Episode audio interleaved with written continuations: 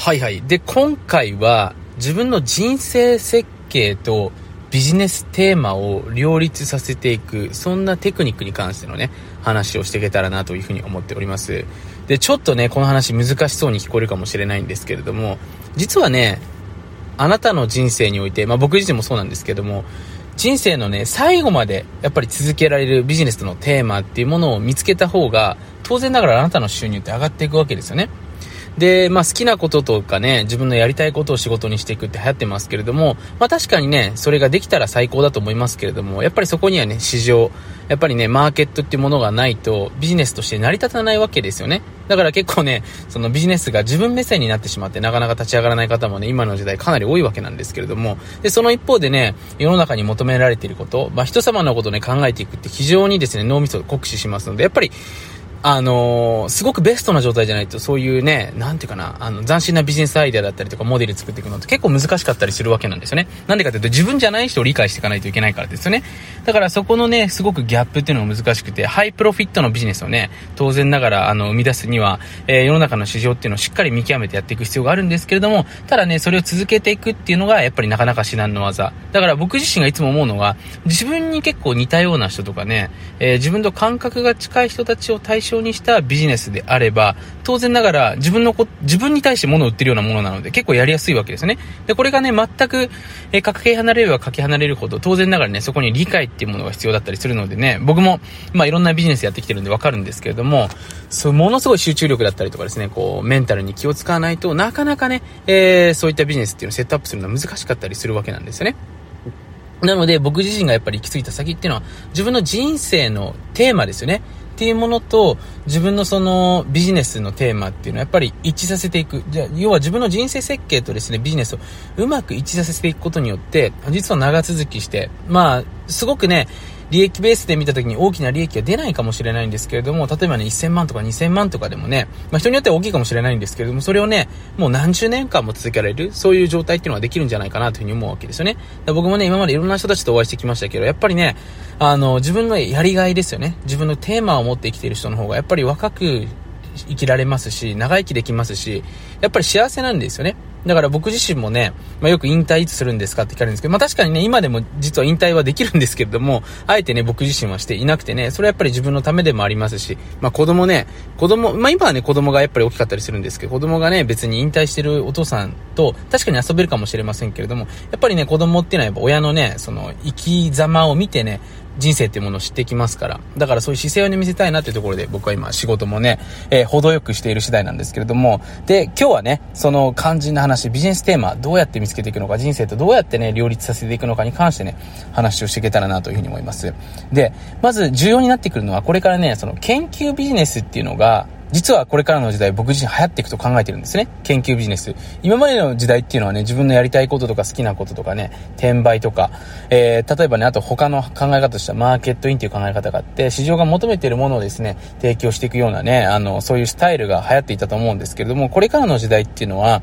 自分が一生涯追求できるテーマでありつつも、世の中の人にとって役に立つようなことですよね。だから僕がまさにこうやって配信している内容っていうのも、人々がどうやってね、これから幸せに生きていくのかっていうところを僕はもう数年前からですね、自分の人生のテーマとして行っているわけですね。だから僕のコンセプトっていうのはやっぱりご機嫌っていうところにあるわけでね、まあいかにしてね、グッドなフィーリングを作っていくのか。で、自分自身だけじゃなくてね、自分自身がグッドなフィーリングにだけに限らず世の中の人がどうやったらね、グッドなフィーリングになれるのかについてですね、とにかくね、あの、日々頭をですね、えー、悩ませるって言うとあれですけれども、あの、思考をですね、巡らせていろいろ考えていくわけですね。で、僕自身がやっぱり思うのはね、やっぱり自他ともにハッピーになっていくようなシステムを作っていくことが一つであったりとかね。例えば最近だったらその、まあ僕東南アジアでね、会社経営したりするんですけれども、東南アジアのやっぱ国々の人たちって日本人よりも幸せそうなわけですよね。まあ接していって時の、あの、表情だったりとか会話だったりとか見ていてわかるんですけれども、で、それはなぜなのかっていうのを見てみるとね、日本人の方が当然給料的には高かったりするわけですけれども、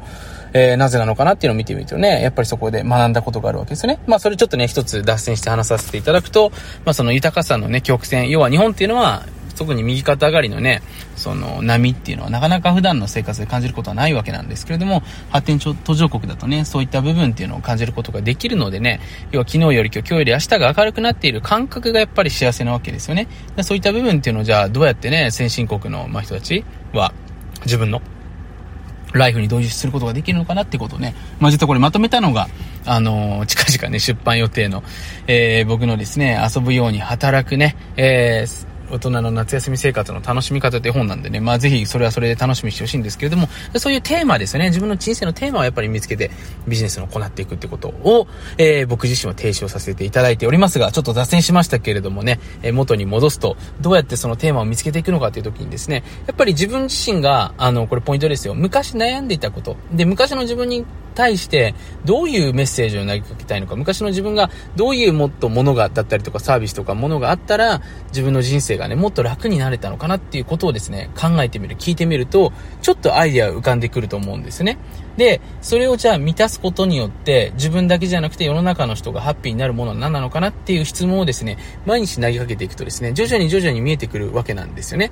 だから僕の友達とかでもね、まあいろんな人がいて、やっぱり自分の人生のテーマを見つけてる人っていうのはやっぱりすごく強いわけですね。だからそれがね、僕の場合だったら、あの、そのご機嫌っていうね、ところになっていってね、まあ幸せ、えー、人っていうところになっていってるんですけれども、あの人によってはね、その性ですよね。った性についてのもっと見解を深めていきたいというところでね、えー、世界中の性について勉強して、その日本人に足りないその性のリテラシーだったりとか技術的な部分っていうのをね、もっと研究していきたいっていうので、それを研究しながら、えー、実際にそれをマネタイズしていくってことですね。まあそういう仕組みが作っていくことができればですね、自分自身もいろいろ研究したりね、新しいことを知れてすごくハッピーですし、で、それが世の中の人たちのためになったりしますので、えー、すごくいい循環っていうのが作れるわけですね。まあそういうのをね、僕自身、あの、もっともっと周りの人たちと共有したいなってことでね、えー、実際に僕ビジネススクールを主催して、そこで実際にね、接しながらビジネスをセットアップしてね、いろんな業界で、その要は自分の使命を持ったですね。で、使命を持ってるんですけど、別にね、こう、なんか疲れるようなビジネスではなくて楽しくできるような、まあそういう状況が作れたらいいんじゃないかなということでね、えー、やっているわけなんですよね。なので、ぜひね、あなた自身が、その昔の自分だったりとか、その、ちょっと前の自分だったりとかに、どんなものがあったらね、どんなサービスがあったら、どんな、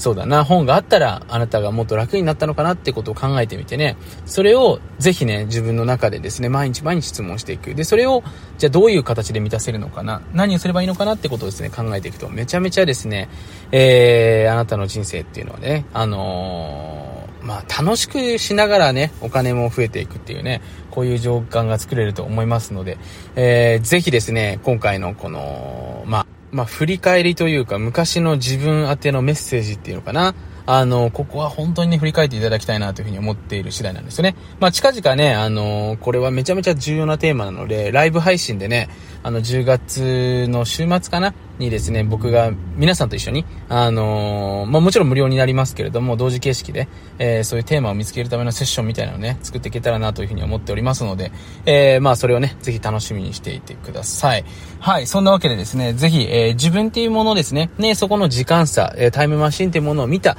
え、ビジネスを創出していくっていうところが本日の鍵でしたので、ぜひですね、一度自分の年表を書き出してみて、えー、10年前の自分、5年前の自分、え、振り返ってみてね、その時の自分どういうことに悩んでいたのか、どういうことが知りたかったのか、などなどね、書き出してみると、えー、結構いろいろあったりしますので、ぜひね、えー、そんな時間を取ることをお勧めしております。そんなわけですね、今回の音声聞いて少しでもね、お役に立てたりとかですね、学べたって方はね、えー、ぜひこの番組フォローするのを忘れずに、えー、チェックしていただければなというふうに思っております。それではまた次回の音声にてお会いしましょう。今回もありがとうございました。